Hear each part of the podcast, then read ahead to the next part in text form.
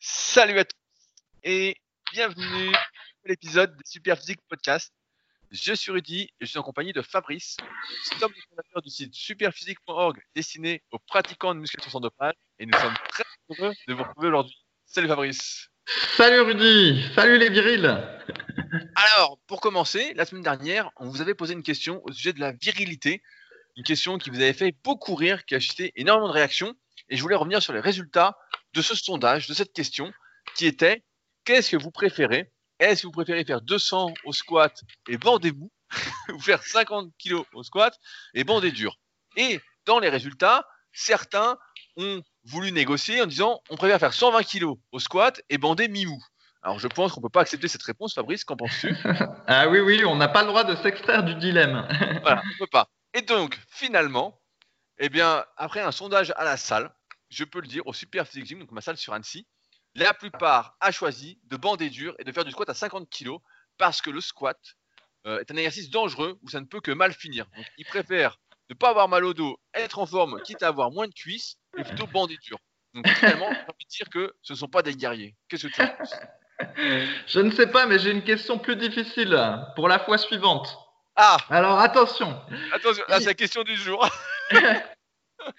imaginons quelqu'un qui fait 10 à 200 au squat, ok Qui est monté comme un poney. Et par contre, qui mange des sandwichs betterave tofu. Est-ce qu'il est viril ou est-ce qu'il n'est pas viril? Et pour ôter toute ambiguïté, je précise que je ne fais pas 10 à 200 au squat.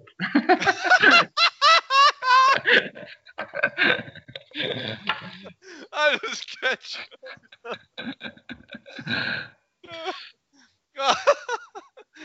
Ah, le poney Fabrice, quoi. Ah, il nous fait rire, celui-là. Ah, putain. Alors, justement, est-ce que tu m'autorises à faire mon laïus sur le- les guerriers ou tu as quelque chose d'autre à ajouter? Non, non, mais tu peux parler des guerriers parce que finalement, on se rend bien compte que tous les mecs, là, qui sont à la salle, sont pas des guerriers. Ils préfèrent la virilité, mais bon, euh, a priori, euh, ça leur réussit pas trop non plus. Donc, euh, il aurait fallu d'être un guerrier, non? Alors oui, là, euh, je voulais parler justement du mythe du guerrier. Donc, euh, comme on m'a- fait la remarque sous SoundCloud, donc on rigole euh, souvent dans ces podcasts, on dit euh, celui qui est pas guerrier, celui qui est guerrier en fonction de ce qu'il fait à la salle de muscu ou de ce qu'il fait comme sport. Mais sauf que sur le podcast, chaque fois qu'on aborde ça comme ça, c'est pour rigoler en fait. Hein, quand on se traite de guerrier ou pas de, guerrier, c'est pour rigoler. Mais c'est vrai que au début du forum Smart Weight Training en l'an 2000, donc avant que ça devienne super physique, on était absolument convaincu que si on faisait du squat euh, ou du squat en série longue, si on faisait du développé militaire, du rowing, enfin voilà, des gros exos euh, comme ça, qu'on était des guerriers, des mâles alpha, enfin voilà, qu'on entre guillemets qu'on était euh, meilleurs, on va dire ça comme ça, que ceux qui faisaient pas. Et donc on avait une toute, toute une mythologie là-dessus. Et notamment, bah, c'était basé sur le fait que bah, déjà la plupart des gens, même à cette époque-là, euh, faisaient pas de sport puis s'entraînaient pas. Donc rien que le fait de s'entraîner, on se disait que ça nous plaçait au-dessus d'eux en termes de volonté, euh, tout ça.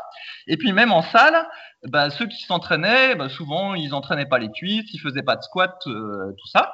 Et donc du coup, nous en faisant du développé militaire et du squat, et ben on se sentait voilà des, des vrais héros. et euh, et du coup, on se on s'auto-moussait euh, sur le forum comme ça, pour caricaturer. Et en fait, ce qu'on s'est aperçu au fil du temps, c'est que cette histoire de guerrier, c'était une grosse connerie. Et donc, je vais expliquer les différents points qui euh, co- confortent euh, cela. Le premier truc, c'est que à l'époque, à cause d'Ar- d'Arthur Jones, on croyait que faire du squat, ça allait entraîner un espèce d'effet anabolisant dans tout le corps. Et que du coup, ben, si tu faisais du squat et que t'en chiais au squat, t'allais entre guillemets être récompensé T'allais prendre des bras. voilà, t'allais prendre des bras, t'allais, t'allais prendre de tout. Voilà. Et donc, du coup, il y avait une espèce de, de justice divine qui fait que parce que t'en chiais au squat, t'allais euh, devenir meilleur. Et euh, partout. Et donc, euh, ce, qui, ce, qui, ce, que, ce dont on s'est rendu compte, c'est qu'en fait, c'était pas ça du tout. C'est que quand tu faisais beaucoup de squats et que t'avais la morphologie pour, eh ben, t'allais choper des grosses cuisses, mais t'allais pas choper un pet de bras. Et j'en étais le- l'exemple parfait. Si tu faisais énormément de développé militaire, bah, tu allais choper un peu de devant des, enfin, du devant d'épaule, un petit peu de triceps et éventuellement un petit peu de dorsaux, mais c'est tout, en fait. Alors que celui qui faisait du développé couché, qui est un mouvement beaucoup plus facile que le développé militaire, eh ben, il chopait des pecs, des épaules, des triceps, voire des dorsaux. Donc euh, déjà, ce, mythe des mouvements... C'est moins fonctionnel aussi, c'est pas fonctionnel. c'est ça. Ce mythe des mouvements du guerrier, déjà, ça en a pris un coup avec cette histoire-là. Et puis même sans parler de muscu, on voit bien par exemple que les, les pistards, là, ceux qui font du, du cyclisme euh, sur des distances très courtes, eh ben, ils, ils ont des, des cuisses énormes et ils n'ont pas de haut corps. Et donc, ça montre bien qu'on peut avoir des parties du corps euh, énormes et, le reste pas développé. Et d'ailleurs, en salle, très souvent, comme les gens entraînent pas leurs cuisses sérieusement, et eh ben, il y a des types qui euh, sont vraiment euh, colosse du haut du corps et puis qu'on des cuisses de Romains euh, comme dans Astérix Obélix, des cuisses toutes fines. Et ça montrait bien que ce que disait Arthur Jones, c'était de la grosse connerie parce qu'il allait même plus loin. Il disait qu'en fait, si on n'entraînait pas les cuisses, à un moment donné, le, le, corps, le haut du corps refuserait de se développer parce que euh, ça, il allait y avoir trop de dissonance avec les cuisses. Enfin bref, donc tout ça c'était de la grosse connerie et donc ce qu'on s'est rendu compte, c'est que c'est pas parce que tu faisais du squat ou des gros exos, et eh ben que ça allait être payant sur tout le corps. Et bien au contraire, un type qui fait euh, du cœur l'incliné et puis euh, pas de squat, pas de cuisse, eh ben, il pouvait même choper des bras plus vite que toi parce qu'il était moins fatigué euh, au cours de ses séances. Donc ça, c'était le premier truc. Alors après, il y avait un autre truc aussi, c'est que normalement, c'était censé renforcer. Donc on renforçait ses muscles, on renforçait ses tendons, on renforçait la densité de ses os, tout ça, on, renforçait tout. Le, le corps devenait sa fonction. Le corps était un guerrier. Voilà, le, tout le corps se transformait en guerrier. Et bah, sauf qu'en fait, on s'est aperçu que c'est pas du tout ça qui s'est passé. Alors peut-être qu'effectivement la densité des os augmente. Alors j'ai pas vérifié ma densité osseuse si elle était, si elle s'est améliorée euh, à cause de, de, ces 20 années à faire du squat. Par contre, ce que je suis à peu près sûr, c'est que les articulations, elles, se sont pas renforcées. Au contraire, elles se sont plutôt détruites. Et euh, bah, comme euh, euh, je dis régulièrement en podcast parce que je suis transparent, bah voilà, ponctuellement, moi j'ai des petites douleurs au bas du dos. En gros, dès que je fais un petit pet de travers en muscu, genre je vais trop cambrer au pullover ou trop cambrer au développé incliné. Ça c'est le véganisme. Ça, ça c'est le véganisme, ça fragilise. C'est ça. Et eh ben j'ai un petit peu mal au bas du dos. Et puis, euh, à force d'avoir fait euh, des le con avec les épaules, en faisant plein de développés militaires, plein de, de mouvements qui sursollicitaient les épaules et en négligeant l'arrière, euh, l'infra-épineux et tout le bordel, eh ben c'est pareil. Maintenant, dès que je fais un pet de travers, et eh ben hop, j'ai une tendinite à l'épaule. Enfin bref. Et donc tout ça pour dire que ça pouvait pas être les exos du guerrier parce que euh, ça renforçait d'un côté mais ça détruisait de l'autre. Donc du coup c'était un peu une contradiction qui déjà mettait à mal euh, ce mythe, ce mythe du guerrier. Mais c'est pas fini. Alors après, on se disait ouais mais celui qui fait des mouvements à la machine, celui qui fait du hack squat et de la presse à cuisse, eh ben, euh, c'est des mouvements de fiotte, ça, il va pas avoir de transfert, euh, c'est pas fonctionnel, il va pas avoir de transfert dans les autres sports. Nous, au moins, grâce au squat et au développé militaire, on aura du transfert dans les autres sports. Ouais, et puis en plus, comme tu faisais beaucoup d'autres sports à côté, bah ça se vérifiait quoi. c'est ça. Alors déjà, euh, on faisait pas d'autres sports à côté, puis la plupart du temps, personne fait d'autres sports euh, à côté. Et puis en plus, après, quand je me suis mis à en faire, à faire de la, la course à pied ou du vélo ou des choses comme ça, en, je parle pas en, de manière compétitive, hein, mais de, de, manière loisir, et eh ben je me suis aperçu qu'en réalité, c'était pas du tout un atout d'avoir des grosses cuisses. Euh, assez rapidement, on a les cuisses qui brûlent, euh, et au final, on, c'est comme si on, on, avait les cuisses qui étaient asphyxiées assez rapidement au cours de l'effort. Et donc au final, le transfert, euh, moi je le cherche encore. J'ai surtout vu un transfert pour être moins bon et en chier plus, mais, mais voilà. Et en fait, il n'y a pas, pour qu'il y ait un transfert, il aurait fallu que la, la durée, en fait, quand on fait le squat ou le développé militaire ou ces exercices-là, que la durée matche à peu près l'effort du sport en question. Il se trouve que la muscu, ben, on a une durée d'exercice, donc euh, parfois autour de 30 secondes ou d'une minute, ça dépend du nombre de répétitions que vous faites, qui en réalité est quasiment jamais là quand on fait du sport c'est soit il faut être extrêmement explosif et puis du coup ben euh, la durée est très réduite, soit il faut être endurant et du coup faut tenir un effort d'endurance. Et en fait en muscu on est en, résistance là, on est en, en, anaérobie lactique et en fait cet effort là c'est assez rare qu'on ait à le faire dans les sports. Et donc du coup en réalité la muscu de type culturisme comme on fait ça n'a pas un bon transfert sur le reste. Tu confirmes, Rudy, tu es d'accord avec cette assertion? Oh, Bah ouais, plutôt de aucune. J'ai même envie de rajouter pour les cuisses que le fait que dès que tu as des cuisses, moi, je mets des caleçons longs justement exprès. Bah, dès que tu marches un peu longtemps, si tu as les cuisses qui frottent et ça t'irrite à fond entre les cuisses, euh, bah, tu peux tu peux plus marcher. En fait, t'es en sang. Donc, je suis obligé de foutre des caleçons longs. Et j'entrais même que euh, moi, je remarque beaucoup quand je fais le kayak, qu'à moins maintenant parce que là, je suis pas mal entraîné. Mais à chaque fois que je reprenais le kayak euh, les années précédentes, bah, en fait, à chaque fois, je faisais un effort, genre de 30 secondes, j'étais très bon. Jusqu'à 45 secondes, ça allait, et après, euh, je disparaissais, quoi. J'arrivais pas à résister, ça brûlait dans les épaules, je gonflais. C'est comme la natation, la fois, il y a quelqu'un qui me disait ça. Je disais, ouais, la natation, ça va? Je dis, bah, moi, quand je fais la natation, si je reprends un peu, ah, les deux premières séances, euh, je fais 25 mètres, j'ai les épaules énormes, je peux plus bouger, quoi. Paralysé, quoi. Donc, c'est sûr que le rendement, euh, n'y a pas de rendement comme ça. Et je peux même dire, à un moment, quand je faisais vraiment beaucoup, beaucoup de kayak ma première année, je crois que c'est 2016, peut-être, un truc du style, bah, je faisais exprès faire de la muscu en série assez courte pour ne pas que ça impacte les entraînements de kayak. Quoi. Donc je faisais exprès de diminuer le nombre de répétitions, genre de faire des séries plus courtes, genre 6-8 euh, répétitions, pour justement ne pas trop congestionner l'entraînement et que ça n'impacte pas euh, directement l'entraînement de kayak qui était plus en euh, résistance longue durée, etc. Ça, c'est une histoire d'interférence dont on a déjà parlé et qui est abordée dans le livre L'art du hit d'Aurélien Broussal. Et c'est sûr que les efforts de type musculation qu'on recommande pour prendre du muscle, bah, sont très peu adaptés ensuite à une autre pratique sportive parce que ça crève en fait. Hein. C'est sûr que ça te t'es plus habitué. On est, comme tu disais tout à l'heure, le reflet de sa fonction et c'est exactement ça en fait. C'est euh, si tu t'entraînes toujours sur des séries qui durent 30 secondes, voilà, on va dire ça avec de la chance vu que la plupart des gens font des séries plutôt courtes, pas des séries plus longues comme on le recommande. Eh ben, euh, dès que tu passes les 30 secondes, il n'y a plus personne. Et j'ai même envie de dire que si tu fais des sports explosifs et que tu fais des séries de muscu comme ça, bah, tu vas même perdre un peu d'explosivité à la fin, parce qu'à la fin de tes séries, tu vas forcer lentement. Je me souviens, c'était Ed Cohn qui disait ça, qu'il arrêtait ses séries euh, tant que ça, dès que ça ralentissait. Bah, c'est pareil, moi j'ai remarqué que si, euh, j'ai fait une vidéo d'ailleurs sur la formation euh, Super qui est sortie la semaine dernière, donc méthodesp.com pour ceux qui veulent aller voir euh, là-dessus, parce que justement j'ai remarqué que si tu faisais pas des mouvements explosifs, c'est pareil, tu perds en explosivité. Donc la muscu classique, encore une fois, c'est de la spécificité, c'est bien pour la muscu classique, quoi. Et après, en dehors, bah, euh, voilà, le mythe du guerrier qui disait euh, tu vas être bon partout, tu vas être bon partout, c'est pas vrai, quoi. En fait, euh, tu es juste bon dans ce que tu fais, et dans ce que tu fais pas, t'es pas bon, quoi. Voilà. et alors après, il y avait encore un autre argument, c'était le fait que ce soit difficile. On pensait vraiment que faire du squat, spécialement en série longue, ce qu'on recommande pas du tout maintenant parce qu'en plus c'est pas bon. il faut mieux faire du squat en série mi-longue que longue. Eh ben, en fait, c'est pas si difficile euh, quand on compare à d'autres sports parce qu'en fait l'effort est relativement de courte durée et même si c'est intense, et eh ben mentalement voilà tu, tu, te conditionnes et puis bah tu fais ta minute ou tes deux minutes d'effort alors que bah il y a d'autres activités où en fait bah t'en chies pendant euh, plusieurs dizaines de minutes.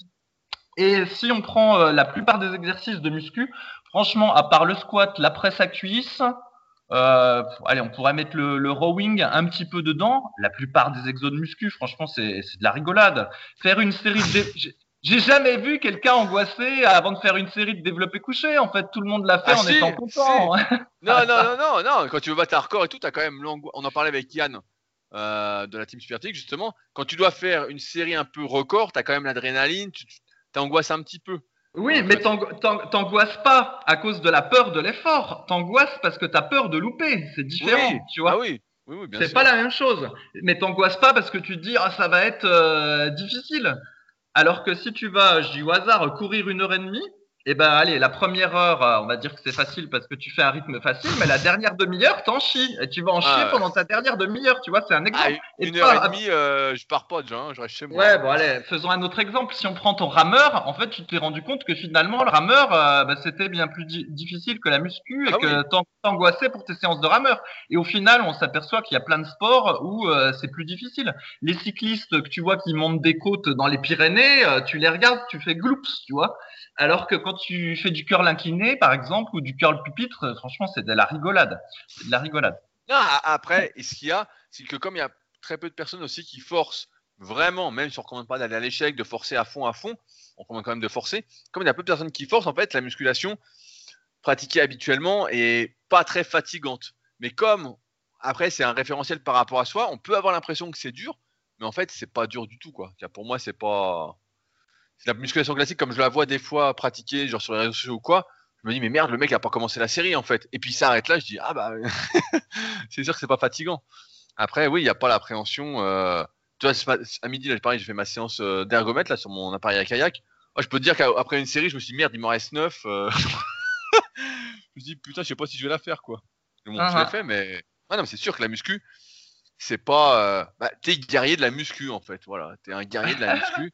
Non, mais c'est ça la vérité. C'est un guerrier de la muscu. Quand tu fais un autre sport, t'es un guerrier du truc, t'es un guerrier du truc. Après, c'est plus un, état d'esprit. J'ai envie de dire, on rigole souvent avec le spirit, etc.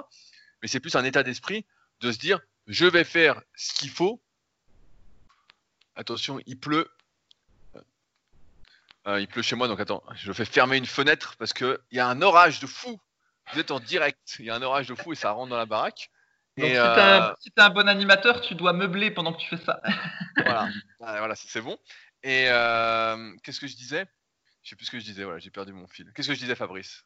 Euh, Tu disais qu'on pouvait être guerrier dans. Chacun était guerrier dans son propre sport, mais ah qu'il y avait néanmoins un état d'esprit dans l'état d'esprit de, de, se dépasser, de vouloir progresser. Il y a, y a un truc en plus qu'on a ou qu'on n'a pas et qui fait euh, une différence. Mais après, voilà, il n'y a aucune activité qui est universelle. C'est comme des fois, quand on donne des conseils sur l'entraînement, etc., on parle, en de notre expérience, moi de la mienne, bah, pour avoir coaché plusieurs milliers de personnes, etc. Mais c'est pas de l'universel, en fait. C'est euh, une grosse piste qui va donner plus ou moins euh, du résultat à chacun et qu'il faudra personnaliser petit à petit. Et là, le guerrier, bah, c'est pareil. Là, j'ai écouté un, podcast sur un trailer le mec, ah bah, c'est un putain de guerrier, quoi. Mais sauf que c'est un guerrier du trail, quoi. c'est un guerrier du trail. Et en muscu, ce serait pas un guerrier, quoi. Voilà. Et le, truc, l'avantage qu'on a entre guillemets en muscu, c'est que quand on est un guerrier de la muscu, bah, en plus, on a des, des muscles qui sont euh, valorisés euh, dans la société, entre guillemets. Ah euh, Quoique ça dépende si jamais c'est trop, si on en a trop, mais globalement, on va dire que c'est valorisé. Alors que voilà, celui qui fait du trail et puis qui est capable de courir 180 km, bah, il a un physique de cure-dent et tu le vois dans la tu dis, bah, tu sais, ce gars-là, euh, il s'entraîne pas, tu vois. Donc nous, on a, on a la chance avec la muscu d'avoir le petit effet euh, sur le, le, corps qui fait que bon, on a euh, le petit côté valorisant en plus. Mais voilà. Ah, ah, ah, après, ça, ça, développe quand même. Je voulais revenir là-dessus. Un peu l'aspect mental. Quelqu'un qui se met vraiment à fond à la muscu, qui s'y met comme nous, on a fait, etc. Qui fait sa diète, qui fait l'entraînement, ça lui apprend quand même la rigueur, la persévérance, ça apprend pas mal de qualités psychiques, psychologiques, on va dire, qui sont transposables dans d'autres sports après. Mais celui qui fait ça en demi-teinte, comme beaucoup, bah ouais, lui, forcément, il développe rien. Mais euh, je trouve que la musculation, quand même, c'est quand même une bonne analogie, une bonne expérience de vie quand on s'y met vraiment à fond et qui est transposable une fois qu'on a eu un peu de progrès, etc., à d'autres activités. Euh, euh, ouais, et eh ben ça, pardon, mais on s'est aperçu aussi que c'était un mythe. Effectivement, c'était Arnold Schwarzenegger qui disait ça, qui disait que la discipline qu'il avait dans la muscu, c'était transposable dans le reste. Sauf qu'on s'est aperçu qu'il y avait plein de types qui étaient bons en muscu, qui au final euh, euh, vivaient euh, chez papa, maman, etc. Puis qu'ils n'avaient pas envie de bosser. Donc euh, c'était des guerriers de la muscu, mais qui n'étaient pas autonomes euh, dans la vie de tous les jours. Ouais, mais ça, ça, c'est pareil, tu vois. Ça c'est les types doués. Ça c'est les types doués qui ont tous les muscles longs, les bons leviers, la bonne génétique, les bons récepteurs, qui ont tout en fait. Et eux, forcément, ils n'ont pas besoin d'apprendre tout ça en fait. Ils n'ont pas besoin d'être disciplinés, de persévérer, etc. Parce que ça vient facilement. Donc tu vois là, j'ai reçu un bouquin, j'ai reçu le dernier numéro de Muscular Development. Donc euh, un chef-d'œuvre, hein, comme tu t'en doutes, hein, il n'y a pas grand-chose à lire. Et dedans, il y a un truc justement sur le haut des pecs. Et les mecs euh, disent euh, oui, plein de mecs se plaignent de ne pas avoir de haut de pec. Donc forcément, tu n'as que des mecs qui sont faits pour, en plus qui sont dopés. Il faut savoir que le haut de pec, c'est un des, trois muscles entre 10 mètres qui réagit vraiment très très bien aux anabolisants, parce qu'il y a beaucoup de récepteurs aux androgènes à, cet endroit-là. Et, un, des mecs interviewé, il dit oui souvent les mecs qui n'ont pas de haut de pec, ils comparent ça au mollet, etc. C'est pas vrai. Euh, c'est pas comme les avant-bras, etc. Celui qui se donne les moyens peut en avoir du haut de pec. Ah, le mec se donne les moyens avec les produits de pan. Mais la vérité, c'est que c'est des mecs qui, sont faits pour, et donc forcément leur discours, quand tu le remets dans la réalité, bah, il vaut rien. Et donc c'est un peu pareil en muscu. Souvent, c'est des mecs qui sont très doués. Eux, c'est pas transposable, mais le mec qui est pas doué comme nous, entre guillemets, et beaucoup de ceux qui nous écoutent sans doute, ben euh, lui, il est obligé d'apprendre tout ça parce que sinon, il a pas de résultat en fait. Et après seulement ça peut se transposer. Mais ouais, le mec doué, bah le mec doué, c'est comme d'habitude, hein, il n'a pas besoin de faire d'efforts en fait, moins d'efforts en tout cas pour arriver à un certain niveau. Et on parle même pas du mec dopé qui peut prendre du muscle euh, sans rien glander quoi. Uh-huh. Et alors après, je termine sur mon dernier argument, voilà, qui a fait que toute cette histoire de guerrier, ça relevait du mythe, c'est que avec le temps, on s'est rendu compte que pour pas être bousillé, il fallait faire plein de mobilisations articulaires et plein d'échauffements avant de s'entraîner, et ensuite plein d'étirements, euh, voire automassage à la fin de la séance. Et donc, si on nous avait dit qu'il fallait faire tout ça à l'époque, eh ben, euh, on aurait été fort étonné parce que normalement, un guerrier, il n'est pas censé euh, s'échauffer puis faire des mobilisations articulaires de, fillettes et encore moins faire des étirements euh, comme une danseuse en fin de séance. Mais donc, on s'est aperçu que si on faisait pas, eh ben, on était vite bousillé. Donc tout ça fait que quand chaque fois qu'on parle de guerrier sur le podcast, c'est pour rigoler et que bah, le, truc du guerrier, il y a longtemps qu'on n'y croit plus. Voilà. Putain, merde, on sera pas des guerriers alors. ah, je suis déçu quoi. Moi, moi qui me prenais pour un guerrier, je voulais m'habiller en spartiate et tout, euh, violer Léonidas et tout, euh, c'est foutu quoi. Bon après, euh, j'ai cassé le mythe, mais on peut quand même l'entretenir pour euh, continuer à ce que ceux qui fassent de la musculation soient, soient valorisés par rapport aux autres, dans notre propre intérêt. Ah, mais c'est vrai que c'est intéressant ce mythe du guerrier c'est sûr que quand tu es, jeune, moi je me souviens quand j'étais plus jeune, en tout cas au début de la muscu, tu progresses à fond, tu es dedans, etc. Tu te sens un peu invincible, tu, te prends pour un guerrier parce que tout le monde, tout explose, t'es bien, etc. Puis à un moment, bah voilà, tu vois les autres se blesser, tu vois que Arthur Jones n'est pas un dieu, du moins à l'époque, on a compris que c'était pas un dieu, donc beaucoup de choses qu'il racontait étaient, des conneries. Donc après, quand tu remets les choses dans leur contexte, bah ouais, euh, avec la réalité et l'expérience, tu te rends compte que tu es euh, Déjà, si t'es euh, guerrier euh, de, chez toi, c'est déjà bien. c'est déjà un bon guerrier, quoi. Et d'ailleurs, à ce sujet, euh, après cette longue introduction, je vais quand même nous présenter rapidement, parce qu'il y en a peut-être qui nous découvrent maintenant, après ces 20 minutes de podcast. En même temps, je doute que beaucoup aient réussi à tenir jusque-là sans savoir ce que nous faisons avec Superphysique. Mais malgré tout, donc nous avons créé le site superphysique.org en 2009 à partir euh, de l'idée qu'il n'y avait rien pour les pratiquants de musculation sans dopage, aucun repère sur le niveau qu'on pouvait atteindre. Il n'y avait pas les exercices en vidéo à l'époque, on était les premiers. Il n'y avait rien en fait qui expliquait comment s'entraîner, comment un peu euh, démêler le vrai du faux. On est parti là-dessus et à partir de Superphysique.org, on a développé tout un écosystème qui comprend notre marque de compléments alimentaires. Donc sur Superphysique.org slash nutrition, des compléments alimentaires notamment pour la santé, dont notamment le super viril dont Fabrice raffole. Euh, le site du club superphysique, clubsuperphysique.org, euh, qui est un site, un club en ligne où on peut passer ses niveaux un peu comme dans les sports de combat, sauf que là, bah, c'est niveau bronze, silver, etc. Vous pouvez aller voir, vous allez voir, c'est hyper sympa. Fabrice va bientôt participer d'ailleurs l'année prochaine, tout le monde l'attend. Euh, également une application SP Training disponible sur les stores qui vous aide à mieux vous entraîner, à mieux progresser, en tout cas à faire moins de conneries. On aurait bien aimé l'avoir à nos débuts. Et on propose également nos livres. Donc sur le site de Fabrice, particulièrement musculation-alter.fr. Il y a son livre destiné à ceux qui s'entraînent chez eux, du même nom, et sur mon site rudicoya.com sur lequel je propose du coaching à distance depuis 2006, et également la méthode superphysique, euh, la formation superphysique et plein d'autres choses pour euh, éviter de vous faire faire les erreurs que j'ai pu faire à mes débuts, éviter de perdre du temps, de vous blesser, etc. Et on a également, comme j'en ai parlé en introduction, la salle superphysique à côté d'Annecy et la villa superphysique qui est juste à côté de la salle qui vous accueille euh, quand vous le désirez. Il suffit de me contacter. Et puis euh, là, il y a d'ailleurs Guillaume qui vient de partir, dont j'avais parlé la semaine dernière, qui est parti euh, hier. On est mercredi, voilà. Il est parti hier.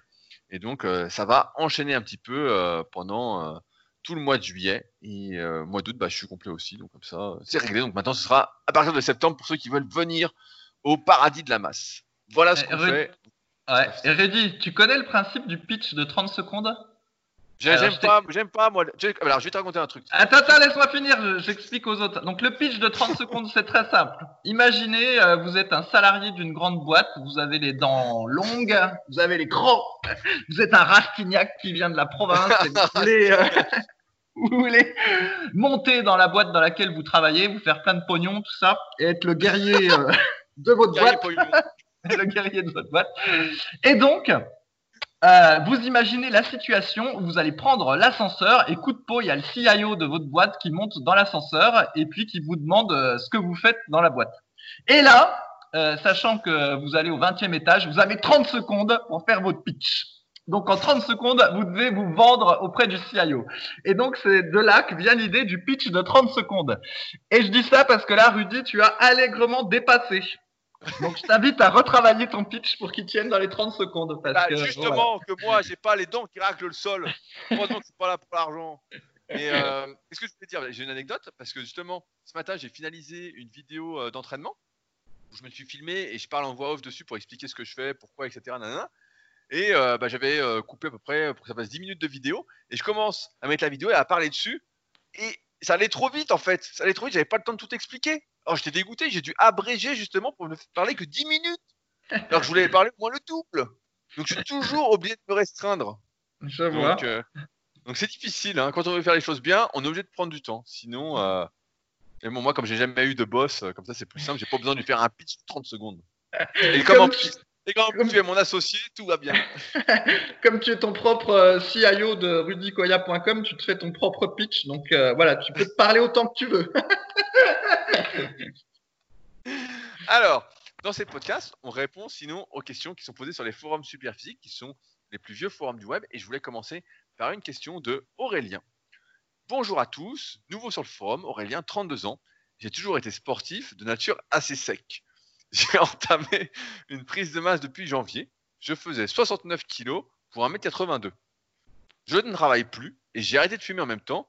Je me suis mis à faire du half body 4 fois par semaine, poids de corps et élastique. Niveau diète, je tourne à plus ou moins 3200 calories par jour sur 4 repas et 2 collations. J'ai pris 19 kilos en 6 mois, du coup, qu'en pensez-vous? C'est pas fini. Je vais décrire la diète d'Aurélien. Petit déjeuner, shaker maison, protéines, avoine, banane. Déjeuner, pâterie, viande blanche, légumes verts. Avant training, sandwich, pain blanc, euh, blanc de dinde, fromage en tranches et salade. Shaker maison. Au dîner comme au déjeuner. Et à 23, putain, à 23 heures, il remange comme au dîner. Et à 1 heure du mat avant de dormir, collation fromage blanc, miel, noix de pécan, figue séché. Et l'entraînement, qui est euh, assez euh, exceptionnel, vous allez vous le constater. Lundi et jeudi au du corps, donc 10 x 10 aux pompes, en superset avec 10 x 10 de tirage horizontal avec élastique. 5 x 10 curl élastique enchaîné avec 5 x 10 triceps élastique. Et mardi et vendredi, 10 x 15 fentes de chaque jambe, 10 fois 10 séries de 10 d'élévation de bassin sur une jambe. Ben voilà, mon téléphone s'allume parce que j'ai dit Siri. Super les téléphones. Et une série à l'échec d'élévation mollet debout sur une jambe. Euh, donc, qu'est-ce qu'on pense de ces 16 kilos Non, 19. 19 ah, kilos, ah ouais, bah, ça c'est la folie quoi. 19 kilos en 6 mois. Fabrice. Ouais, et ben donc euh, Aurélien, on a échangé avec lui sur le, sur le sur le forum. Alors déjà, je voulais dire que son programme, donc tu en off, tu l'as tu l'as cassé un petit peu. Moi, je trouve que c'est pas si mal en fait vu le peu de matériel qu'il a. Euh, bon, il a essayé de faire au mieux. Il travaille un petit peu tous les muscles du corps. Le programme en soi, je trouve que c'est pas si mal vu le, le, peu de moyens qu'il a. voilà. ça part, je te laisse parler, après je le fais. C'est un, bon, je dirais que c'est un bon début. Après, le truc, c'est que voilà, il nous explique qu'il était très mince et que là, bah, il a pris 19 kilos. Il sait qu'il a pris un petit peu de gras, mais il est quand même content euh, parce que voilà, il a pris 19 kilos en 6 mois. Et je pense qu'en fait, il est beaucoup trop optimiste dans les kilos qu'il a pris. Vu le programme d'entraînement qu'il a, vu la diète qui est euh, quand même vachement calorique, et vu qu'il a l'air de pas faire d'autres euh, activités sportives à côté, eh ben moi j'ai peur qu'il ait pris beaucoup, beaucoup, beaucoup de gras et qu'en fait euh, il ait un peu l'illusion d'être, euh, d'avoir pris euh, de cette musclé, mais il s'est pas musclé tant que ça à mon avis. Et donc pour le vérifier, je lui ai demandé de prendre son tour de taille. Alors il m'a dit qu'il faisait 88 cm de tour de taille pour 1m82, ce qui est ce qui est assez, assez élevé. Ça veut dire qu'il aurait un taux de masse grasse autour de 15-16, mais en même temps pas monstrueux par rapport à plein de gens qu'on croise dans la rue. Donc c'est pas aussi pire que je le pensais, s'il a bien pris sa mensuration. Mais néanmoins, bah, il est déjà quand même assez gras. 88 de tour de taille, ça commence à faire. Tu vois pas tes abdos normalement quand tu fais 1m82, 88 de tour de taille. Il a mis des photos. Est-ce que tu as vu? Ouais, j'ai vu, mais on voit pas, on voit pas très bien. On voit pas très bien. Et donc, il disait qu'il voulait euh, viser 94. Et donc, euh, là, je pense qu'en fait, il faut qu'il change complètement de logiciel, comme disent les hommes politiques. Il faut qu'il change de logiciel dans sa tête parce qu'en gros, là, il est en train de confondre euh, prendre du muscle et grossir à tout prix. Donc, voilà. Ce que j'en pense. Ah bah ça, t'étais sympa. Hein. Alors, je vais commencer. Euh, J'avais fait un article qui est toujours d'actualité sur mon site rudicola.com, musculation au poids du corps, où justement j'expliquais, et tout le monde s'accorde à dire là-dessus, que voilà, c'est pas la meilleure chose à faire lorsqu'on souhaite prendre du muscle au maximum. Et à ce sujet, je déconseillais justement de faire une prise de masse, parce que euh, même si ça rajoute du poids, euh, parce qu'on prend du poids de corps sur l'exercice au poids du corps, c'était, euh, ça peut être une technique, hein, c'est pas celle que je recommande, c'est pas la plus efficace pour prendre du muscle. En tout cas, je déconseille, vu l'impossibilité d'augmenter la tension mécanique, c'est-à-dire les poids, et là, le faible nombre d'exercices possibles faits par Aurélien, bah, de faire une prise de masse. Donc déjà à sa place, moi j'aurais pas fait une prise de masse, je me serais concentré pour acheter du matériel un petit peu, euh, deux haltères, une barre, surtout que c'est depuis janvier, donc c'était avant le Covid. Donc comme ça, il aurait pu commencer directement avec ce qui était de plus efficace, en tout cas de manière universelle. Ensuite, quand on a 32 ans, prendre 19 kilos en 6 mois, bah, c'est assez énorme, hein, surtout qu'il n'est pas débutant. Si on regarde sa diète, euh, faut le dire, c'est euh, c'est une diète de merde, quoi. Hein. Non, mais faut, faut, faut, le dire. À, une heure du mat, quand tu bouffes des, du miel, des noix de pécan et des figues séchées, bah, et, et, que le sandwich pain blanc, blanc de dinde, fromage en tranche, attends, c'est euh, gratiné quand même. C'est gratiné. Et surtout qu'il parle de 500 calories, donc ça veut dire qu'il fait des repas où il n'y a rien dedans. 500 hein. calories, c'est-à-dire s'il fait viande blanche, légumes verts, pas tout riz, pas tout riz pour donner un, un ordre d'idée, euh, 100 grammes de pâte de riz, ça fait 350 calories.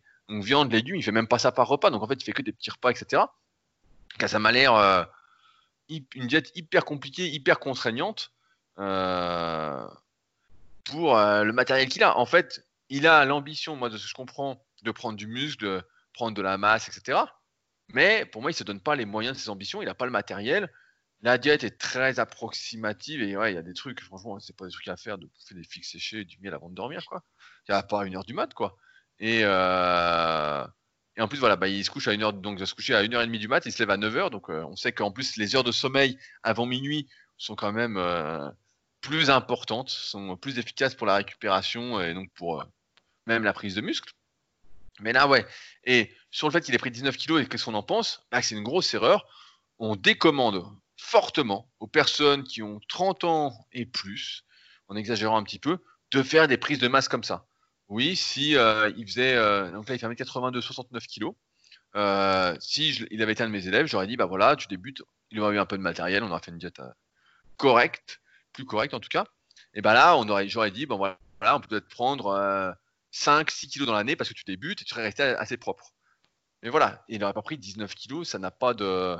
Parce que pareil, quand on n'a jamais fait, c'est sa première prise de masse, si vous n'avez jamais fait, etc., vous n'avez jamais fait des régimes par la suite, on se rend jamais compte de tout le gras qu'on prend. Je me souviens quand j'ai fait ma première sèche en 2006, je faisais 94 kilos et je me disais, euh, je disais à tout le monde, ouais, bah, je perds 2-3 kilos et puis je suis sec. Puis au final, j'en ai perdu 9 et je me rendais pas compte en fait. Je pensais que euh, j'étais pas gras. Et là, sur le forum, quand on dit à Aurélien, bah ouais, en fait, tu as pris euh, au moins 10 kilos de gras, bah lui, il est pas content. Il dit, ben non, j'ai pas pris au moins 10 kilos de gras. Et moi, j'aimerais même dire, ça il a pris sur 19 kilos, je sais même pas, il a dû prendre 15 kilos de gras en fait. Non, mais c'est ça la vérité en fait. Il a pris 15 kg de gras et s'il a pris 4 kg de muscle, c'est déjà pas mal avec ce qu'il fait. Hein. Parce que euh, si tu fais 10 séries de 10 pompes, euh...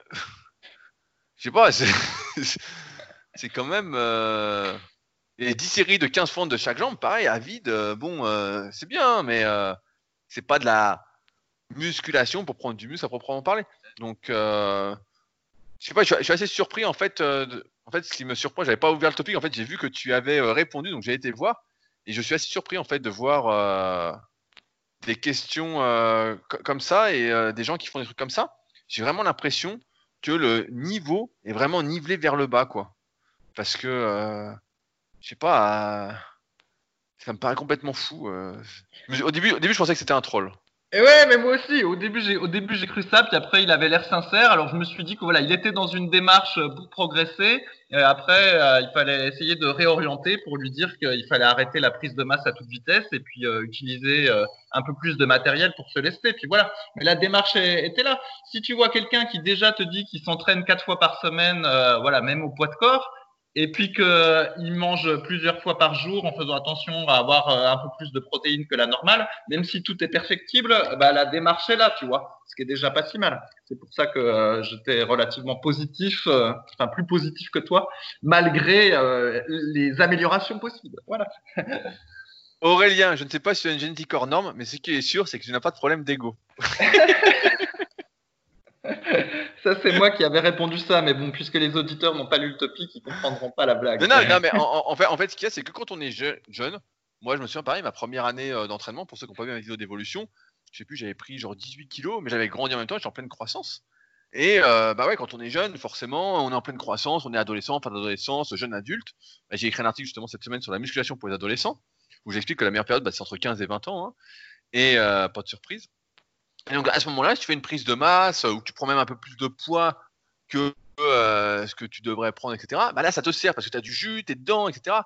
Mais euh, plus tu vieillis, et moins c'est une stratégie payante sur le moyen et long terme parce que un mois, tu vas devoir sécher, tu vas perdre du poids, et tu vas te rendre compte que c'est beaucoup plus difficile de perdre du poids que euh, finalement d'en avoir gagné. Et surtout que le gras a de plus en plus de mal à partir au fur et à mesure qu'on vieillit. Donc c'est pour ça que quand j'ai des élèves par exemple qui ont 40 ans et qui m'écrivent et qui me disent voilà, moi j'aimerais faire une prise de masse, prendre 10 kilos, je dis non, non, mais je dis on va pas prendre. Euh, on prendra pas 10 kilos. et euh, souvent, la meilleure stratégie, avec les personnes qui ont 40 ans, etc., qui font déjà à peu près taille point, voilà, qui sont peut-être un peu gras, etc., qui font 1m80, 80 kilos par exemple, comme Fabrice, voilà, c'est euh, Fabrice, 1m80, 80 kilos à peu près. Ben, je leur dis pas de prise de masse, on va s'entraîner, on va progresser, et tu vas prendre du muscle petit à petit, etc. Ça sert à rien de vouloir grossir comme ça, parce qu'après, le gras derrière, tu vas te faire chier comme un rat pour vouloir le perdre. Et après, sur l'entraînement, Franchement, non, c'est. Pour ça, je pensais que c'est un troll, mais quand tu fais 10 séries de 10 pompes, voilà, si tu débutes complètement l'entraînement, euh, pourquoi pas? Mais sinon, c'est pas. C'est pas de l'entraînement. Si on peut pas parler d'entraînement. non, mais je vois ce que tu veux dire, faut encourager et tout, mais on est sur un forum de musculation quand même. ok. ok. Moi, je pense que c'est un troll. Je pense que c'est un peut-être, peut-être. Sinon, juste un truc. En fait, c'est pas difficile de perdre du poids. Ce qui est difficile, c'est de perdre du poids, mais que ce soit du gras et que tu conserves ton muscle. Parce que perdre du poids, c'est pas compliqué. Hein. Moi, j'y arrive bien. mais il faut, c'est maintenir le muscle en perdant le gras qui est difficile. Bah, bah, d'ailleurs, il y, a une question qui est de CSM qui dit Salut à tous. J'ai fait un petit régime depuis depuis deux mois je fais 1m92 et je suis passé de 90 kg à 85 kg, tout en poursuivant l'entraînement. 5 à 6 ans de musculation derrière moi, 35 ans. Je ne suis pas encore aussi dessiné que je l'aimerais, mais je considère que c'est acceptable. On peut faire mieux, mais je vais stabiliser pour l'instant. Mon entraînement est carré, ma diète est carrée. Depuis le seuil des 86 kg, j'ai connu ma première perte de force au développé couché. 4 séries de 10 à 92,5 kg d'ordre de ce cycle et échec sur la même performance dès que je suis passé en dessous des 86 kg. Ma question est, que faire face à cet échec? Je sais que le coucher est l'un des premiers à souffrir au régime, mais je n'ai rien trouvé sur comment rebondir sans reprendre de gras. J'envisage trois options. Relance d'un cycle court, je repars d'une ancienne perf, genre 4x12 à 85 et je tente la remontée vers les 100 kg. Relance d'un cycle long, hypertrophie, je relance à 4x15 77 ou 80 pour prendre de l'élan, ou cycle de force pour tenter de récupérer la force perdue. Je ne pense pas avoir perdu de la masse. Niveau diète, je compte rester à un niveau de maintien basal, pour l'instant. Quelle est la meilleure stratégie à vos avis? Et je prends cette question-là parce que justement, tu viens de le dire, c'est pas si dur de perdre du poids. Ce qui est dur, bah là, dans le cas d'Aurel, ce sera pas très, euh, il, va, va rien sentir. C'est la perte de force qui va avec au bout d'un moment. Toi, bah, tu as fait pas mal de périples cette année et tu vois bien que dès que tu perds du poids, bah, sous les barres, c'est quand même beaucoup plus difficile. Donc, euh, je pense que ça, c'est un des trucs qui freine aussi à maigrir. Moi, c'est un des trucs qui faisait que je voulais pas maigrir à un moment et tu en as beaucoup. Bah, ça fait longtemps que j'ai plus ces personnes-là qui me contactent, mais quand j'étais plus jeune, etc., que j'attirais ce style de personnes en coaching, qui me disait ah non moi, moi je veux surtout pas perdre de force, je veux pas maigrir, nanana, tu sais qui voulait vraiment pas. Et euh, finalement c'est ça qui faisait qu'elle séchait pas. Fabrice, est-ce que toi ça t'a déjà empêché de sécher? Ouais, bah, c'est-à-dire qu'en fait, effectivement, ce qui se passe, c'est que quand on, quand on perd du poids, on a tendance à perdre de la force, en tout cas sur certains exercices, et on peut expliquer ça par trois facteurs. Déjà, le fait d'avoir un régime euh, hypocalorique en sèche eh ben, ça fait qu'on peut manquer d'énergie et on est moins performant à la salle. Ça, c'est la première chose. Après, il y a le fait que quand on va perdre du poids, euh, eh ben, il y a une partie du poids perdu qui risque d'être euh, du muscle. Donc, je dis au hasard, mettons qu'on perde 5 kilos, il y aura peut-être, euh, allez, soyons optimistes, 4 kilos de gras et 1 kilo de muscle. Mais donc, ben, on perd quand même un petit peu de muscle au régime, ce qui fait qu'on est, euh, qu'on est moins fort. Et puis, il y a simplement que voilà, quand on est plus léger, eh ben, il y a des exercices, c'est triste à dire, mais on perd de la force. On a l'impression que même si on a conservé du muscle, euh, il y a des exercices, on n'a plus l'influx quand on est moins lourd que ce qu'on soit moins lourd avec du muscle ou moins lourd avec du, gras, on a l'impression qu'on perd. effectivement, tous les mouvements de développé, on a tous constaté ça. Quand on est plus léger, eh ben, euh, c'est beaucoup plus difficile. On a l'impression qu'on n'a pas. C'est un bon exemple d'ailleurs. On parle des fois de mémoire musculaire où on dit qu'on arrive à retrouver des gains après les avoir perdus, ou de mémoire de l'influx nerveux où il serait plus facile de récupérer une perte qu'on a déjà eue. Mais le fait est que quand on perd du poids, ben, les mouvements de développé, euh, c'est un peu comme si on n'avait jamais fait les performances qu'on avait faites euh, auparavant et c'est compliqué de les rattraper. Par contre, au squat, étrangement, euh, on a vu que le squat résistait assez bien à une perte de poids et le soulevé terre encore plus. Mais ouais, le, les développer, c'est assez problématique. Donc, on va voir ce que tu vas lui donner comme stratégie pour reprendre. Mais euh, en tout cas, on a tous constaté ça. Et c'est vrai que celui qui, justement euh, vit avec un gros développé couché, puis que c'est ça qui lui maintient son narcissisme, voilà. Il se sent guerrier parce qu'il a un gros développé couché. Eh ben c'est sûr que se mettre au régime, c'est un peu déprimant pour lui parce que son développé couché risque de prendre une claque. Donc ça, c'est sûr. J'allais le dire, tu m'as volé l'expression de la bouche, quoi. il est guerrier de développé couché, le gars. Non, mais c'est vrai qu'au régime, le développé couché, bah, surtout quand t'es pas fait pour, là, a priori. Euh, moi, j'ai remarqué que ça touchait surtout, d'expérience encore une fois avec tous les élèves que j'ai coachés, mais ça touchait surtout les personnes qui avaient des longs bras, qui n'étaient pas vraiment faites pour. Et dès que tu maigris euh, un peu trop, entre guillemets, il y a, pour chaque personne, il y a ce que moi j'appelle le kilo tragique hein, quand tu es au régime. Euh, c'est le kilo, dès que tu le perds, bah, tu n'as plus de jus. Quoi. Tu sens que tu es, euh, complètement rincé. Et il bah, faut l'éviter normalement. Et en prise de masse, bah, il y a l'inverse. Il y a le kilo de trop, quoi. le kilo de trop que tu prends. Tu es, bien, tu es bien, tu es bien physiquement. Et d'un coup, tu prends un kilo et puis tu es dégueulasse. Oui, mais le, kilo de trop, on a l'impression qu'il marche pas pour le développer couché. Non, il, il marche pas non plus, voilà. Le, kilo de trop, il va marcher pour les exercices de tirage. Bon, évidemment, pour les tractions, comme tu soulèves le poids, en plus, tu te fais euh, défoncer. Mais euh, pour le développer couché, le kilo de trop, ça marche pas. Ça semble toujours positif ou au moins neutre. Mais euh, et par contre, le kilo de moins, le, kilo de pas assez, ah, celui-là, là, il, marche pour le développer couché, tu le sens. ouais, donc c'est ça, c'est ça qui est difficile, c'est qu'il faut essayer de pas le perdre. Après, dans le topic, moi, ça m'a fait rire parce que euh, souvent, on oublie quelque chose. Et moi, je il y, a des fois des mecs sur les forums qui me disent ça, qui me disent Ouais, mais avant, tu étais beaucoup plus fort. Euh, j'avais fait 10 à 135 au coucher. Je dis ça. Et euh, je leur dis Ouais, mais je faisais 108 kilos. Je dis maintenant, je fais beaucoup. je dois faire 102 ou un truc du style en ce moment. et les années précédentes, j'étais même, même plus léger. et je faisais, je sais plus, j'ai dû faire 8 à 130, etc. Et les mecs disent Ah, bah, t'es beaucoup moins fort, etc. En fait, ce qu'il faut, moi, ce que je dis à, dit à CSM, en fait, c'est que au développé couché, comme ton poids de corps rentre énormément en jeu, ben en fait, euh, c'est comme si tu n'avais jamais eu ce niveau-là, en fait.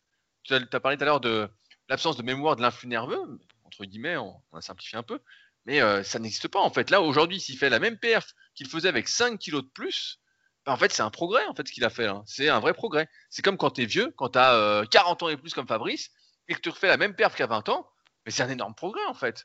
C'est euh, un progrès. C'est juste que nous, la plupart du temps, on considère le progrès comme euh, une augmentation de force, donc rajouter des kilos, des augmentations de répétition, parfois des diminutions de temps de récupération, etc.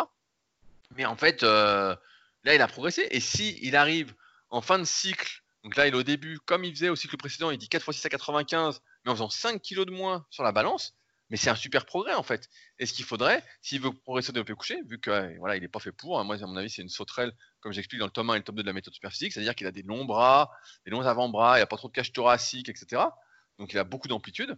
Bah, en fait, ce qu'il faudrait, c'est qu'il regrossisse. S'il veut, et mais là, normalement, s'il a bien maigri, s'il remonte progressivement à 90 kg, et ben en fait, il aura un meilleur physique, il sera plus sec et il sera beaucoup plus fort que lorsqu'il était à 90 kg. Donc, euh, mais c'est juste qu'il faut accepter, pas faire comme Morel et vouloir monter trop vite, mais y aller doucement. Et là, il va battre ses records. Mais c'est sûr que j'ai jamais réatteint le niveau que j'avais quand je faisais 108 kg. Et euh, je vois bien que c'est pas possible en fait. En fait, il faudrait que je remonte en poids de corps pour justement réussir à, euh, réatteindre entre guillemets cette performance. Sinon, c'est mort en fait. C'est complètement mort. Et je voulais même dire que ce qui compte plus que tout par rapport à ces kilos tragiques et magiques, etc. entre guillemets, et le kilo de trop, ben, en fait, c'est plus l'évolution de ton poids.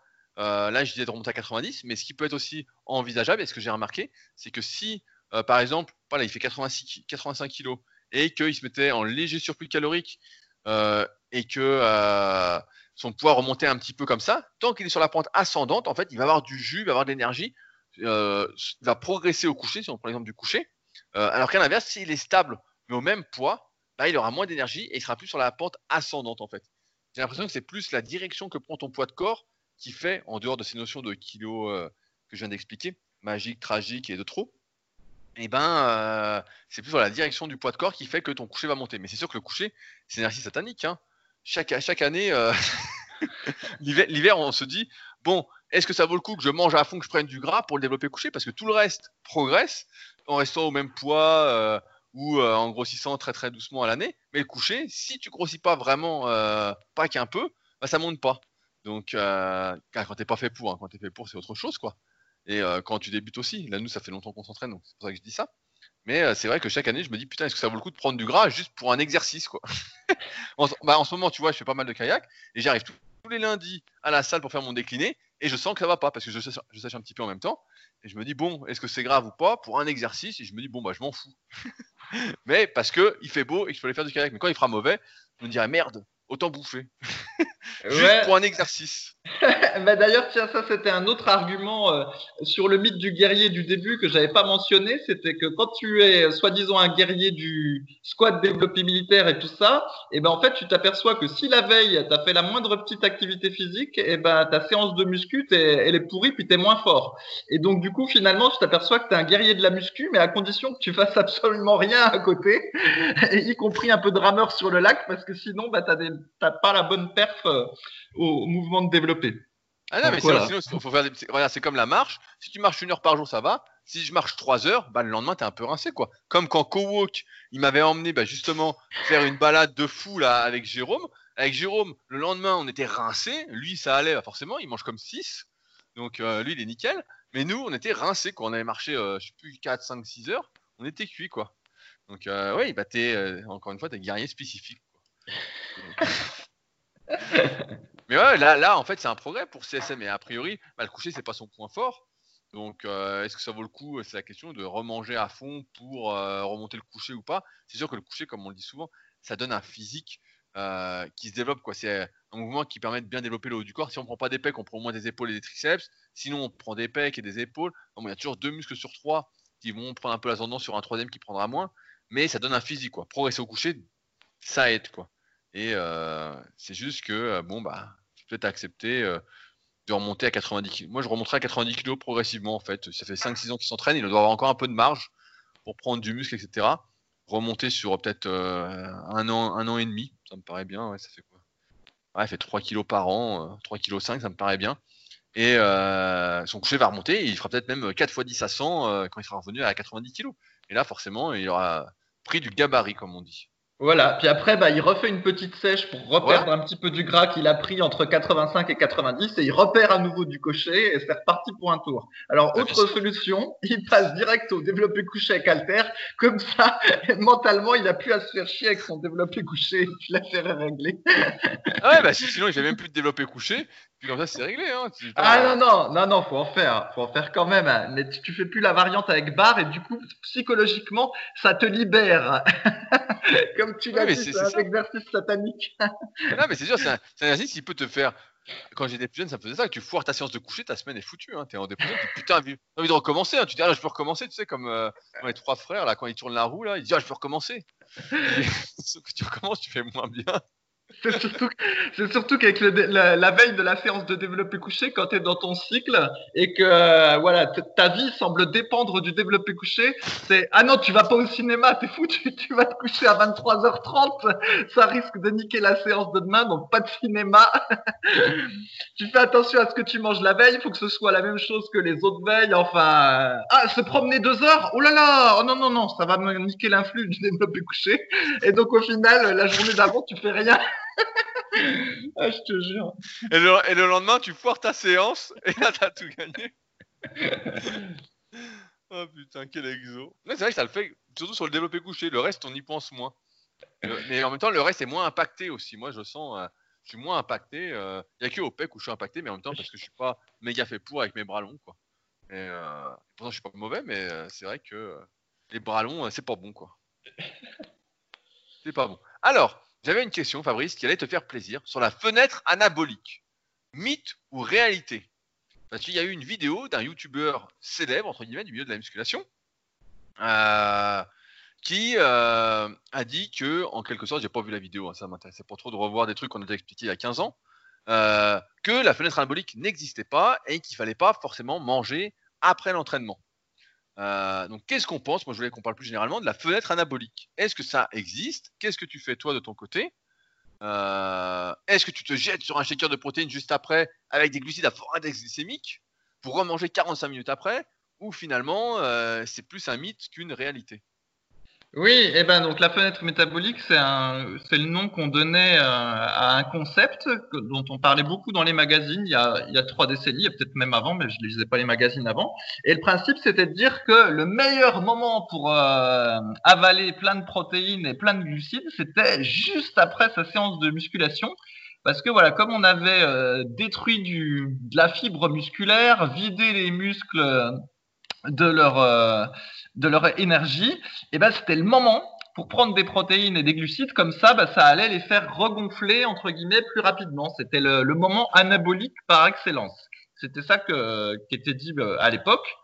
Et puis bah, finalement, au, fil du temps, il y a eu plusieurs publications euh, plus ou moins scientifiques sur le sujet. Je mets toujours entre guillemets scientifique parce que scientifique pour la muscu, euh, c'est parfois un petit peu douteux.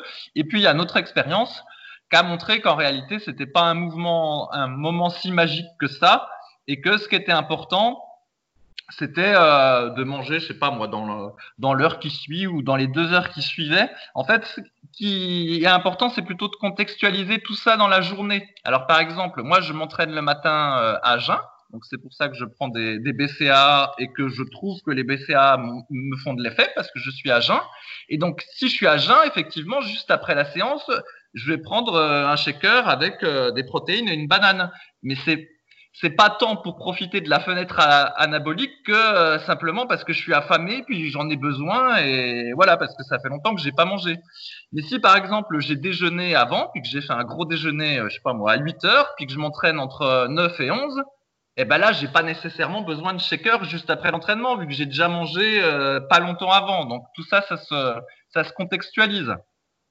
Après, l'idée, bah, c'est d'éviter d'être en mode famine euh, au cours de la journée. Voilà, faut éviter quand même de, pendant trop longtemps d'être euh, sans nutriments et spécialement si on s'est entraîné sur la période. Alors après, il y en a qui disent que ça, ça n'a rien à voir et qu'à la limite, on pourrait faire faire un seul repas par jour avec tous ces macronutriments. Mais d'expérience, bah déjà, c'est pas possible parce que ça ruine le bide. Et puis, euh, bah, on n'est pas performant à l'entraînement quand on fait ça. Vous avez qu'à demander à ceux qui font le ramadan. Euh, en général, ils sont pas performants hein, quand ils font le ramadan. Et donc, euh, voilà, faut quand même mieux manger plusieurs fois dans la journée. Et donc, tout ça pour dire que finalement, si le résumé de la vidéo, c'était que la fenêtre euh, métabolique, donc comment c'était déjà? Anabolique, Anabolique. voilà, super. La fenêtre anabolique est un mythe. C'est un peu vrai, en fait. C'est pas, c'est pas euh, aussi puissant qu'on croyait euh, il y a trois décennies. Voilà. Ouais, mais comme tu l'as dit, en fait, c'est une histoire de contexte. En règle générale, avec Superphysique, ce qu'on recommande, c'est de manger assez régulièrement dans la journée, donc de pas se contenter de faire trois repas, de pas aller jusqu'à en faire 7 ou 8 comme notre ami euh, Aurel, qui est en pleine prise de masse, mais euh, de manger au moins 4 ou 5 fois par jour. Et à partir de là, euh, bah, de voir où se situe son entraînement pour essayer d'optimiser au mieux. Donc moi, par exemple, comme je m'entraîne en général en ce moment en début d'après-midi, je vais prendre mon petit déjeuner le matin, je vais manger vers 13h, et quand je vais à la salle vers 14h30, bah, ce que je fais, c'est que euh, je me prépare un shaker avec des BCA, donc nos super BCA et nos super glucides, disponibles sur Superphysique, les meilleurs compléments du monde, euh, que je commence à boire une fois que j'ai fait euh, deux ou trois exercices jusqu'à la fin de la séance, en finissant un petit peu avant la fin de la séance. Donc, ça veut dire que déjà pour l'entraînement, je suis déjà en train de manger. Entre guillemets, même si c'est liquide, je suis déjà en train de manger. Donc, je prends des BCA pour lutter contre la fatigue cérébrale, vu que je fais beaucoup d'exos et que je force pas mal. Ça m'aide. dans nos super il y a du guarana aussi, de la tyrosine, donc ça aide à être plus concentré, ça aide à être un peu plus focus, à être un peu plus réveillé. Et d'autre part, des glucides, parce que comme l'a dit Fabrice, durant l'effort, on utilise ce qu'on appelle du glycogène, ce qui est dans nos muscles, c'est des sucres dans nos muscles. C'est comme ça qu'on stocke le glucose dans nos muscles avant que ça revienne dans le sang pour être brûlé, pour être utilisé. Et donc, en en prenant durant la séance, ça permet de gagner en quelque sorte une sorte d'étape de récupération où on ne va pas avoir besoin de reconstituer ces stocks de glycogène si on prend suffisamment de glucides durant la séance. À partir de là, il est évident que si on fait ça, après l'entraînement, on est beaucoup moins pressé pour manger que celui qui euh, n'aurait pas mangé une heure ou une heure et demie avant l'entraînement, que celui qui n'a rien pris pendant l'entraînement. Lui, dans ce cas-là, dès la fin de l'entraînement, faut qu'il mange. En fait, il faut éviter de rester à jeun trop longtemps pour optimiser la prise de muscle. C'est pour ça que, par exemple, le jeûne intermittent, c'est pas la meilleure diète possible. Et comme l'a dit Faris, le ramadan, c'est pas les meilleures diètes possibles pour prendre du muscle. Euh, néanmoins, il faut avoir en tête que après l'entraînement, c'est quand même après dès qu'on fait un effort, nos récepteurs en quelque sorte sont plus sensibles, nos cellules sont un peu plus ouvertes, je simplifie, hein, euh, au fait de recevoir des nutriments. Et c'est pourquoi euh, c'est important de ne pas manger trop tardivement après. par exemple, si vous ne prenez pas de glucides pendant l'entraînement, c'est important d'en prendre pas longtemps après l'entraînement. Donc, je ne dis pas de jeter sur les shakers, etc. Moi, je me souviens de mecs de la team au début, je ne les citerai pas, mais qui faisaient ça, la team super physique. Mais dans euh, la demi-heure, l'heure qui suit l'entraînement, il faut manger. On avait tendance à dire avec cette période de la fenêtre anabolique qu'il fallait prendre euh, de la ouais, donc la protéine rapide à assimiler, des glucides à fort index glycémique, etc. Il fallait être très très rapide. Et en fait, cette histoire de vitesse, par exemple, de reconstitution des stocks de glycogène, c'est pas vrai. Parce que, je parle dans le cas où on ne prend pas de glucides pendant l'entraînement, parce qu'en fait, il faut 24 à 48 heures pour reconstituer ces stocks. Si on n'en prend pas pendant l'entraînement. Si on en prend pendant l'entraînement, bah forcément, on gagne du temps, comme je disais. Donc c'est pour ça qu'on recommande de prendre des superglucides pendant l'entraînement. Euh, donc comme ça prend 24 à 48 heures, et eh ben en fait on n'est pas si pressé que ça. Et ce qu'on conseille maintenant, c'est de manger un repas dans la demi-heure, l'heure qui suit l'entraînement. Personnellement, qu'est-ce que je fais? Bah, Je mange un repas normal euh, en rentrant de la salle et euh, ça va nickel. Et il n'y a pas plus de progrès. Je me souviens quand j'étais gamin, des fois je faisais ça, je faisais shaker de whey. je prenais trois grosses cuillères à soupe de miel et euh, j'attendais de faire une hypo 45 minutes après, je me souviens. Et là, je me disais, putain, j'ai super faim. Et je remangeais. Et là, justement, ça fait doublon. Si on prend, par exemple, un shaker de protéines et des glucides et qu'on refait un autre repas 45 minutes après, un vrai repas, bah là, ça fait doublon. Et là, ça n'a pas de sens, en fait. Encore une fois, c'est une histoire de contexte. Qu'est-ce qu'on fait avant, qu'est-ce qu'on fait pendant, pour savoir qu'est-ce qu'on fait après. Et euh, en un sens, voilà, la fenêtre anabolique, ça n'existe pas vraiment c'est comme dire euh, quand manger en musculation, bah, ça va dépendre de ses horaires, de son organisation, de ses contraintes. Euh, pareil, quels sont les meilleurs aliments bah, Ça va dépendre de ses goûts, qu'est-ce qu'on aime, qu'est-ce qu'on n'aime pas, même si on ne recommande pas de bouffer des saloperies. Mais c'est hyper important de ne pas prendre tout au pied de la lettre. C'est pour ça que, pareil, la whey protéine, c'était. J'ai encore vu un truc, tu vois, muscle développement tout à l'heure, j'ouvre le bouquin, 2020, le débat, caséine, ouais. Donc, pour ceux qui ne connaissent pas, la, caséine, c'est euh, donc la caséine et la whey sont des protéines du lait, et la whey protéine représente un cinquième de la protéine du lait, et les 4 cinquièmes, c'est de la caséine. Et il y avait beaucoup de débats euh, fin des années 90, début 2000, pour dire voilà, la caséine, c'est mieux de le prendre avant de dormir, pour des longues périodes où on va pas manger, parce que ça s'assimile beaucoup plus doucement que la whey protéine. Et donc, on disait la whey protéine, tu prends ça au lever. Il y avait aussi ce mythe-là à un moment, c'est quand tu te levais, fallait que tu prennes de la whey très rapidement, parce que tu étais après une longue période de jeûne, donc il fallait vite, vite des protéines dans le sang. Euh, donc pareil, ça c'est tombé complètement en, désuétude, euh, complètement en, oubli. Et là, Développement 2020, ils nous remettent le débat. Euh, oui, laquelle est la meilleure? Il y a un timing pour prendre chacune, etc. Et tout ça, bien évidemment, c'est des conneries. c'est pour ça qu'on fait pas de whey avec super physique, du moins dans notre gamme de compléments dans notre marque, et qu'on propose la super protéine végétale, indépendamment de la vitesse d'assimilation ou quoi, parce que tout ça c'est de la connerie en fait. On n'est jamais à 5, 10, 20 minutes près. On n'est jamais, même à une demi-heure près, c'est pas vrai. Tout ça, c'est euh, sauf si on, mange pendant l'entraînement, comme je disais tout à l'heure, mais sinon on n'est pas à ça près et ça va absolument rien changer. Donc il n'y a pas besoin de se presser, de se stresser, de paniquer parce qu'on a oublié son shaker, d'angoisser parce qu'on a oublié son shaker après après l'entraînement. Et pareil, il y a des fois tu fais des efforts aussi. Là on parle de muscu, mais des fois tu fais des efforts après lesquels tu n'as pas faim quoi. En fait, euh, tu vois quand moi quand je fais des grosses séances de kayak, juste après j'ai pas faim, il faut passer un petit laps de temps.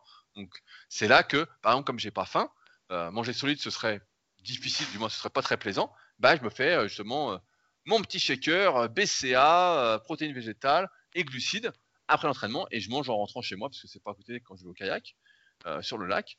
Donc voilà, encore une fois, à remettre dans le contexte. Mais on a vu passer des trucs et c'est vrai que c'est marrant, c'est marrant entre guillemets, c'est entre guillemets, c'est triste quoi, de voir que c'est toujours les mêmes choses qui ressortent. Comme tout à l'heure, je disais, euh, c'est en forme de muscu, on nous parle de 10 x 10 aux pompes et euh, de manière sérieuse. Et puis là, la fenêtre anabolique, alors que ça fait, euh, je sais pas, ça fait plus de 10 ans que l'article est là, quoi, je crois, sur le site. Et où on disait exactement ce que je viens de vous dire. voilà. Et en, fait, avec le temps aussi, on s'aperçoit qu'il faut euh, être capable de, s'écouter un petit peu. Et donc, par exemple, euh, juste rapidement, moi j'ai remarqué que si je mangeais euh, trop avant la séance de muscu. Et quand je dis avant, euh, ça peut être même une heure et demie avant. Et ben, je suis barbouillé pendant mon entraînement de muscu, en fait, comme si j'étais euh, toujours en train de digérer. Alors qu'il y a d'autres personnes, en fait, ils peuvent manger une heure avant leur séance de muscu, puis ça va, en fait, ils vont être bien. Bah moi ça va pas, j'aime pas trop manger, c'est pour ça que je m'entraîne souvent à jeun.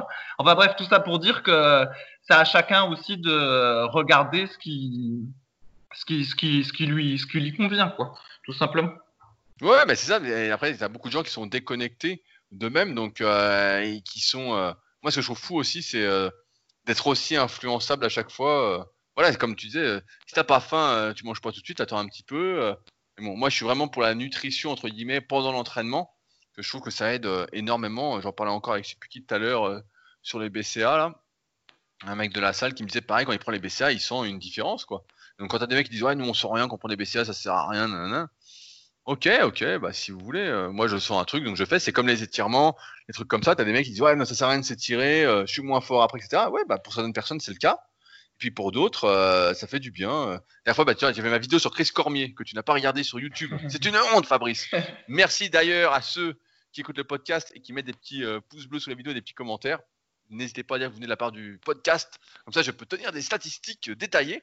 Mais dedans justement Chris Cormier, bah lui il s'étire entre euh, ces séries euh, pour les pecs parce que je pense que quand il fait ces séries, il se raidit énormément. Et en fait, il ne s'étire pas, il est moins fort. Et donc, en redonnant un peu de mou au muscle, un muscle qui est très très dur, qui est très raide, et ben en fait, il arrive à mieux récupérer entre les séries et à euh, pouvoir mettre les poids qu'il doit mettre, sinon il pourrait mettre moins lourd. Et à l'inverse, quelqu'un qui serait assez mou, qui se raidit pas à l'effort, bah, lui s'étirer, ça le rendrait encore plus mou. Il y a un, bon degré entre guillemets, on dit de compliance. Et euh, si on n'a pas ce bon degré, euh, c'est comme l'énervement. Si t'es trop énervé, t'es moins fort. Si t'es pas assez énervé, t'es moins fort. Il y a euh, pile la bonne courbe. donc c'est pour ça qu'il faut individualiser au maximum. Et là, dans le cas de la fenêtre anabolique, bah, c'est simple. Ça n'existe pas vraiment en tant que tel si c'est se jeter sur un shaker de prot dans les 5 minutes et manger 30 minutes après un vrai repas. Ça, c'est sûr que c'est de la connerie. Mhm. Et sur les étirements, Rudy, c'est parce qu'aussi des fois on ne on précise pas si c'est euh, s'étirer ou euh, s'assouplir.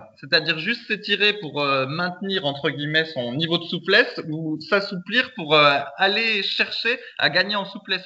Effectivement, s'assouplir entre deux séries de muscu, c'est c'est pas bon. Ah oui. Mais voilà. Mais à la fin de la séance, ça peut être bon pour quelqu'un qui est trop raide, voilà, de chercher à s'assouplir et à gagner en amplitude. Et donc souvent, ça c'est encore un autre truc qui est un peu agaçant, c'est qu'on parle d'étirement mais on ne précise pas exactement de quoi on parle. Et du coup, forcément, à la fin, on arrive à une conclusion qui n'est pas nécessairement la bonne. Voilà. Voilà. Non, mais c'est ça. C'est pour ça que j'ai filmé aussi mes étirements que, euh, que je fais après ma séance d'eau qui sortira dans trois semaines sur ma chaîne YouTube. Donc n'hésitez pas à regarder. Et Fabrice, reprends mes vidéos enfin. Elles vont te plaire. Elles sont pour toi, Fabrice. Tu es mon public. tu es mon public. Bon, et eh ben sur ce, on va s'arrêter là. On est déjà un peu plus d'une heure. Euh, j'ai oublié de regarder. Eh ben attention, je vais meubler le temps pour voir si nous avons des nouveaux commentaires sur l'application podcast. Est-ce que certains d'entre vous se sont dépouillés ou pas pour nous soutenir? C'est important, comme je le dis à chaque fois. Alors attends, pendant que tu meubles, moi je veux dire que j'en ai eu un nouveau sur mon livre sur Amazon et c'est quelqu'un ah, qui écoute les podcasts. T'as 30, euh, secondes, hein, le pitch de 30 secondes. ça y est, ça y est, j'ai fini. Ah, c'est tout? Ouais, ouais. Eh ben, alors, je vais citer un petit euh, témoignage qu'on a reçu sur le podcast, donc qui est le 410e, 417e commentaire de Alex RTS. Voilà enfin un discours intelligent sur la musculation. Étant en études d'ostéopathie, il est rare que j'entende des choses intelligentes autour de la musculation. Enfin, c'était avant les podcasts super physiques. où la réflexion autour de l'anatomie et de la biomécanique humaine est omniprésente. Sans parler non plus de la remise en question des anciennes croyances, ce qui permet une réelle réflexion et un pas en avant dans la compréhension de ce sport. Bien entendu, tout ça fait avec humour et bonne ambiance. Je le conseille donc à 100% pour tous ceux qui aimeraient comprendre la musculation et non uniquement la pratiquer. Et ben voilà un bon commentaire qui fait plaisir. Donc euh, peut-être 420 commentaires pour la prochaine fois. Pour rappel, a priori, ça doit aider à faire quelque chose au référencement du podcast. Pour l'instant, on ne sait pas trop à quoi ça sert, mais en tout cas, ça fait plaisir à lire, comme vous voyez. Donc, c'est l'application podcast sur Apple pour ceux qui sont. Et si vous êtes sur une autre appli, bah, n'hésitez pas à mettre des commentaires. On regarde pas mal sur SoundCloud aussi.